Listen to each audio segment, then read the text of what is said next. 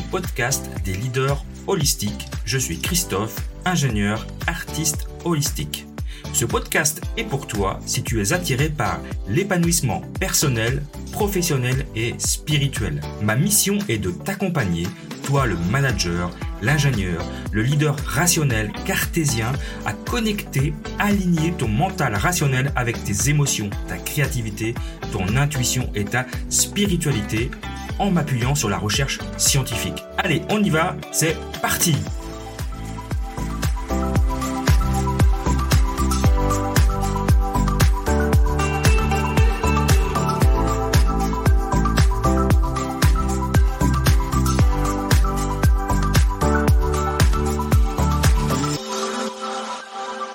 Bienvenue dans ce nouvel épisode du podcast Leadership et Holistique. On continue le défi J'envoie, épisode numéro 15. Et aujourd'hui, la contrainte créative, c'est de euh, partager avec vous une anecdote amusante, ou drôle ou amusante. Et euh, je voudrais partager avec vous une double anecdote en fait.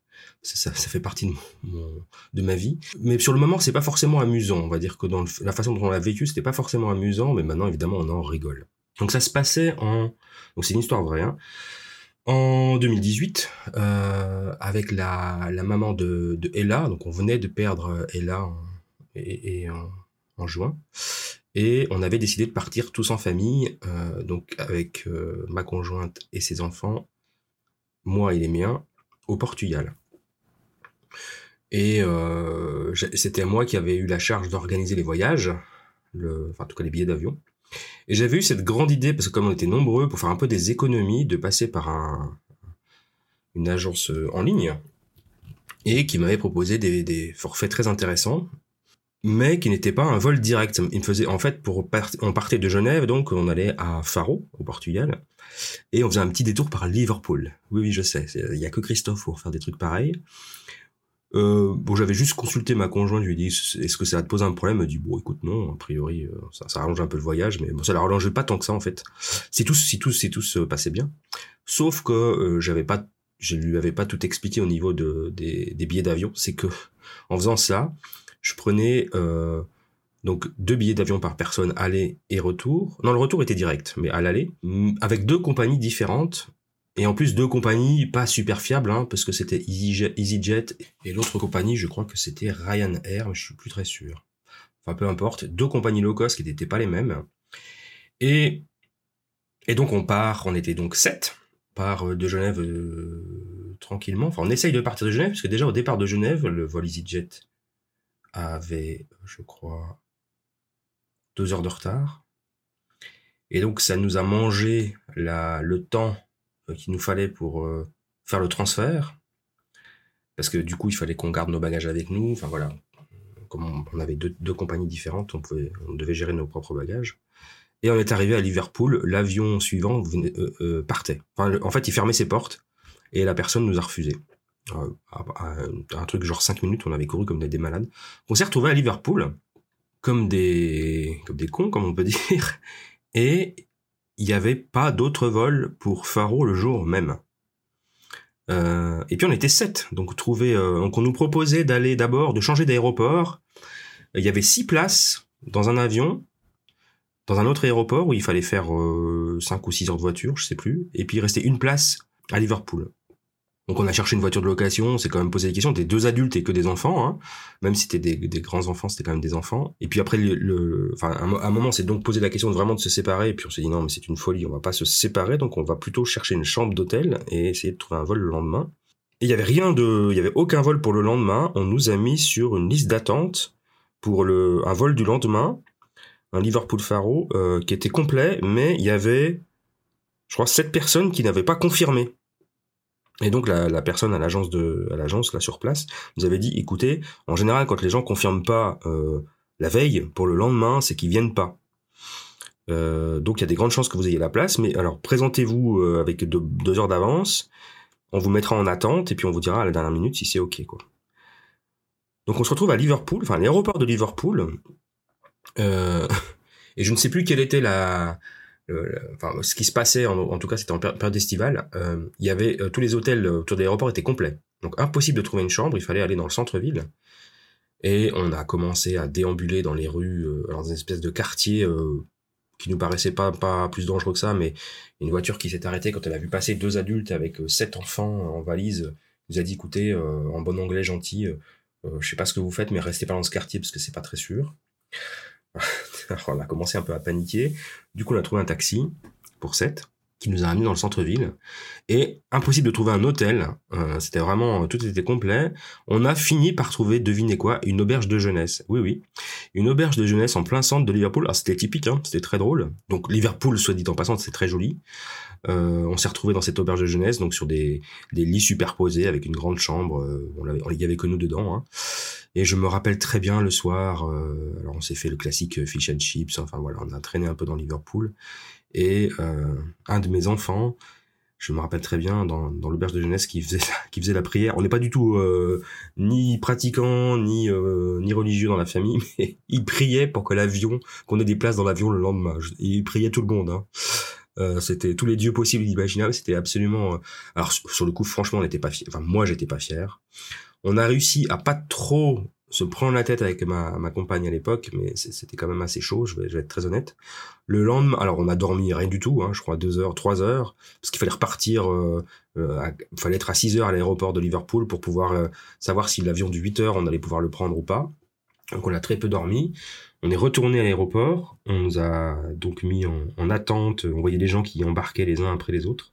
Et à la dernière minute, l'hôtesse voir et nous dit que en effet, il reste bien sept places et qu'on peut les prendre. Je vous dis pas la, la, libération, la joie, l'espèce de moment euh, jouissif qu'on a vécu à ce moment-là, parce que c'était vraiment, enfin, je me, disais, on va pas passer une semaine à Liverpool, quoi, alors que le but c'était de partir en vacances euh, au Portugal, au soleil. Et donc on a, on a pris cet avion, on est arrivé à Faro le lendemain, et puis après, tout s'est bien passé, bien évidemment. Alors après, il y a eu juste un problème de gestion de, du coût de location de voiture, parce que la voiture qu'on avait louée euh, la veille n'était plus disponible. Enfin voilà. Tout, ça a été un enchaînement d'événements euh, euh, très malencontreux qui étaient liés au fait que moi j'avais fait un peu n'importe quoi, on va le dire, on va se le dire, en termes de réservation de billets pour gagner pour gagner quelques quelques euros et, du coup on a dû repayer un supplément de 100 pounds donc ça fait ça fait plus de 120 euros je crois par personne pour pouvoir faire les changements d'avion. Donc les économies, je les ai perdues, ça c'est, je peux, vous le dire autant, carrément. Et euh, et voilà. Et et et, et, c'est pas la première fois qu'il m'arrive ce genre de choses. Le, truc c'est que bon, je voyage quand même assez souvent, mais bon là, ça fait un bout de temps que j'avais pas organisé un voyage pour toute une famille et j'avais un peu perdu mes réflexes. Et dernièrement, j'ai encore fait euh, encore fait une aventure. Alors là, pour, le coup, ça se tentait quand je suis allé en République dominicaine pour aussi économiser un peu d'argent, parce que, enfin, un peu d'argent, c'était plus de 200 euros par, par vol, aller et retour, donc c'était 400, 400 euros d'économie. J'ai fait un vol euh, très exotique. J'ai fait Genève-Bruxelles, Bruxelles-Montréal, Montréal-Punta Cana. Oui, je sais, c'est complètement fou, mais euh, mais bon, voilà, les économies en valaient le coup. À l'aller, ça s'est plutôt bien passé. J'avais le temps, plus de transit entre. Euh, puis je retrouvais des amis à Montréal, des amis qui venaient avec moi à Punta Cana, euh, québécois. Donc euh, donc c'était ok. Le retour s'est plutôt moins bien passé parce que j'avais donc le retour c'était la même chose. Donc Punta Cana, Montréal, Montréal, Bruxelles, Bruxelles, Genève. Alors, il y a eu un retard dans un des vols, je sais plus lequel. Alors non, il y avait, premièrement, il y avait un, une, une durée de, de transit. J'avais pas fait attention quand j'ai pris les billets. Euh, une durée de transit entre à Montréal qui était vraiment très court.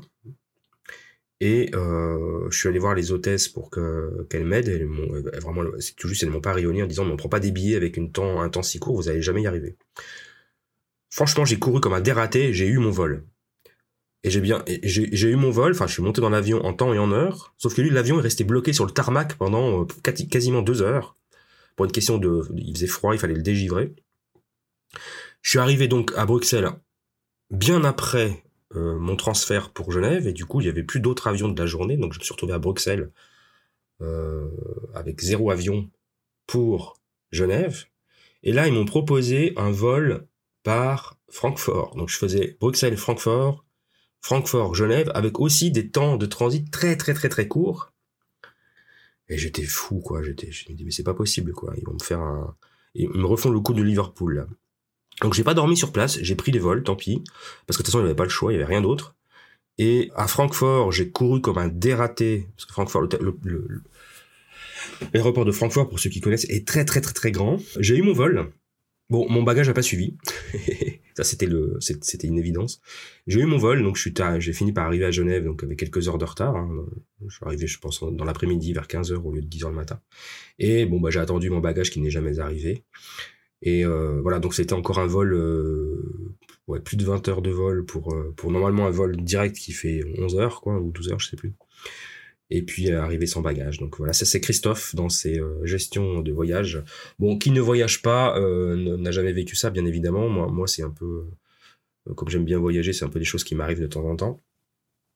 évidemment, ben, le plus sûr, c'est de prendre des vols directs avec le moins de, de transit possible, hein, le moins d'escales possible. Mais et puis les escales, là, c'était la même compagnie, hein, mais euh, mais bon. Bref, c'était euh, c'était assez épique, moins quand même moins épique que euh, aller à Faro en passant par Liverpool. Et vraiment maintenant, je peux en rire parce que c'était une finalement c'était une aventure. Ben, ça, ça des souvenirs de, de famille, quoi. Ça, les, les enfants m'en reparlent souvent de notre voyage au Portugal, bien évidemment mais c'est le genre de choses qui, m'arrive régulièrement. Je me rappelle une fois quand je vivais aux États-Unis avoir fait un, Dallas, euh, un Dallas Paris en, plus de 24 heures aussi parce que parce, que euh, vol annulé, reporté, enfin décalé. Je me suis retrouvé en Angleterre. Voilà, donc c'est le genre de choses qui m'arrivent tout au long de ma vie. Ça m'est arrivé euh, plusieurs fois. Euh, un petit peu le Pierre Richard ou le Gaston Lagaffe de des vols. non pas que je porte malheur aux autres, hein, mais et des fois c'est un peu de ma faute, puis des fois un peu moins. Voilà, c'était le petit partage du jour. Bon, c'est pas très grave, hein. il, faut, relativiser, c'est peut-être le message en fait. Hein. rien de catastrophique, on finit toujours par s'en sortir. Bon, des fois, ça nous coûte plus cher que ce qu'on aurait voulu.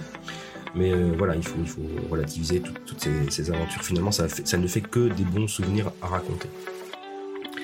Voilà, je vous remercie d'avoir passé ces quelques minutes avec moi aujourd'hui. Je vous retrouve très bientôt dans un prochain épisode.